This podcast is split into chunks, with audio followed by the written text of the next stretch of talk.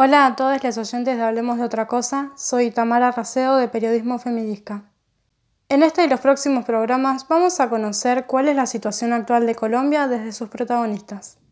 En primer lugar, Alejandro Márquez Rodríguez, que está terminando la carrera de Sociología en la Universidad de Tolima, nos muestra cómo vive su pueblo desde el 28 de abril y qué lo motivó a salir a las calles.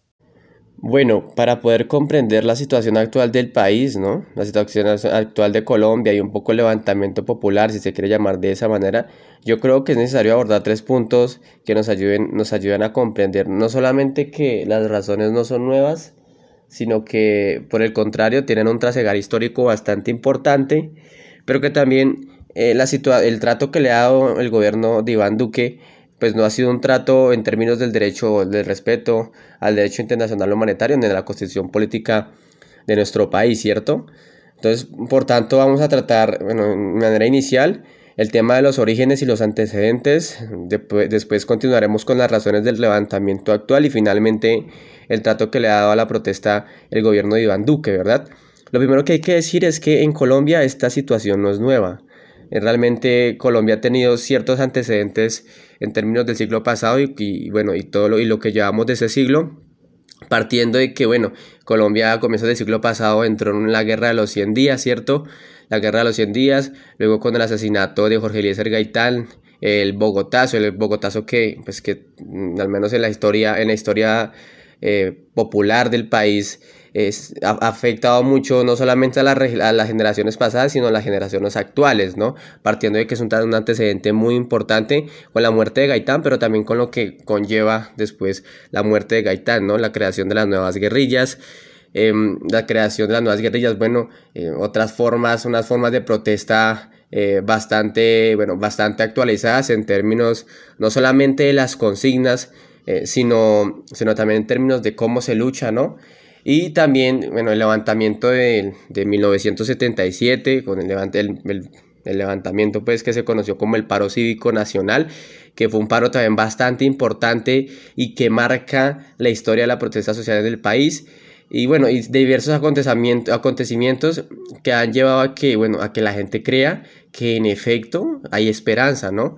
Y a que la gente crea y se convenza, basada en la constitución política del país, que la protesta es un derecho fundamental y debe ser respetada por encima de cualquier otra razón, al menos en términos de conmoción social, que, es lo que ha planteado el gobierno.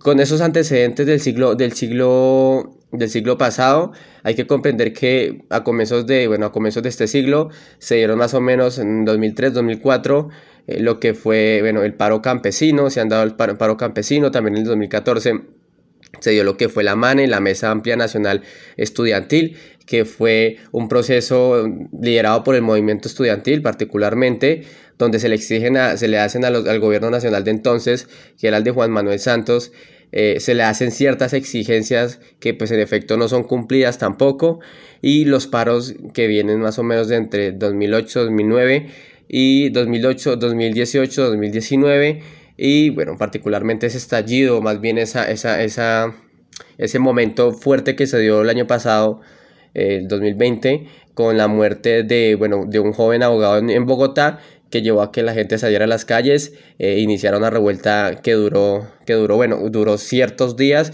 y dejó además eh, graves afectaciones, no solamente en términos de, de, lo físico, ¿no? De, de, bueno, de las calles, de las casas, sino dejó graves, graves afectaciones eh, en términos de la protesta social, ¿no? Y el trato que el gobierno demostró darle a, a esta misma. Entonces la situación en el país no es nueva, realmente eh, llevamos por, por, por años y años acumulando razones que se han venido profundizando al fin y al cabo con, pues, con el levantamiento actual, ¿no? Que se ha visto en primera medida afectado por lo que fue la crisis de la pandemia, ¿no? La crisis que ha creado la pandemia, una crisis económica y un aumento de, de, la población, de los pobres, en términos monetarios, a 21 millones, es decir, que la, casi la mitad de la población colombiana es pobre y más o menos el 15% son extremadamente pobres, ¿no? Pobreza extrema. Entonces eso ha llevado a que, que bueno, a que la gente no tenga, no, no, tenga otra opción y a que la gente diga como, bueno, pues las calles son una opción y la vamos a tomar, ¿cierto?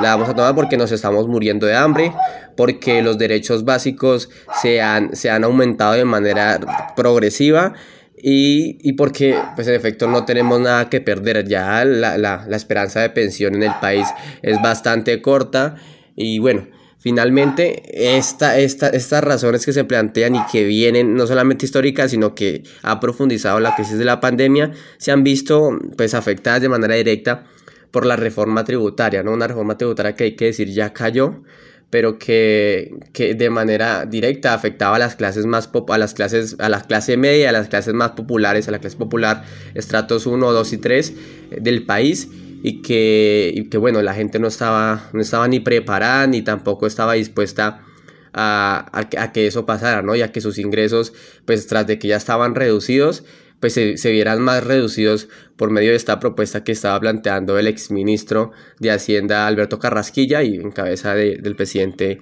Iván Duque. Y finalmente, pues otro, el antecedente que creo que eh, es un antecedente que, que es difícil de borrar, ¿no? Y que la memoria colectiva no se va a escapar, es el antecedente de las violaciones a los derechos humanos y particularmente eh, eh, la violación al acuerdo de paz que ha llevado al asesinato de no solamente excombatientes, guerrilleros y guerrilleras en diferentes partes del país, sino también al asesinato de líderes y lideresas sociales que ejercen, eh, bueno, ejercen su labor en, en las ciudades pero también en, los territorios rurales y que han sido asesinados ya sea por guerrillas o por grupos paramilitares. Pasaba Alejandro Márquez Rodríguez. Uno de los colectivos que dice presente en estas movilizaciones es el de personas con discapacidad. Les compartimos su participación en una de las marchas y agradecemos a Lucy Higuera Farfán por el material. Compañeras y compañeros, más de tres horas y media de pie bajo el sol marchando por nuestra dignidad, nuestros derechos, las mujeres con discapacidad, presentes, presentes, presentes en el paro nacional.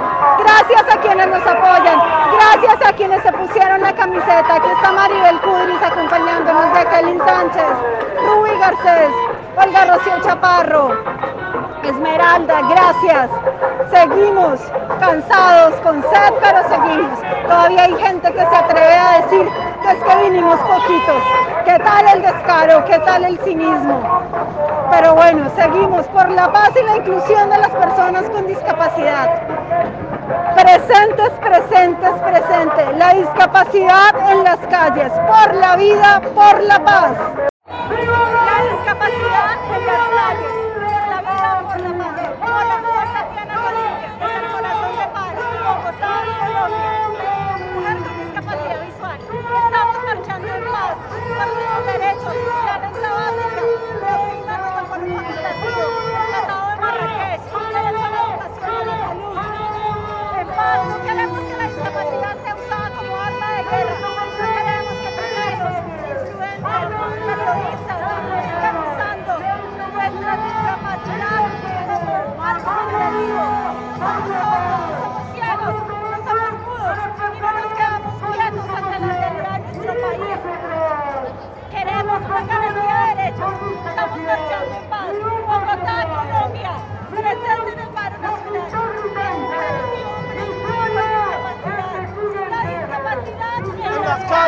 Por la vida, por la paz, la discapacidad en las calles, por la vida, por la paz.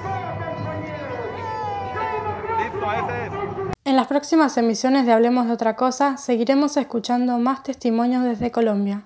Recuerden que pueden encontrar nuestros episodios en Evox y YouTube, y a nosotros como Periodismo Femidisca pueden leernos en periodismofemidisca.blogspot.com seguirnos en Facebook e Instagram como Periodismo Femidisca o suscribirse a nuestro canal en YouTube. Hasta la próxima.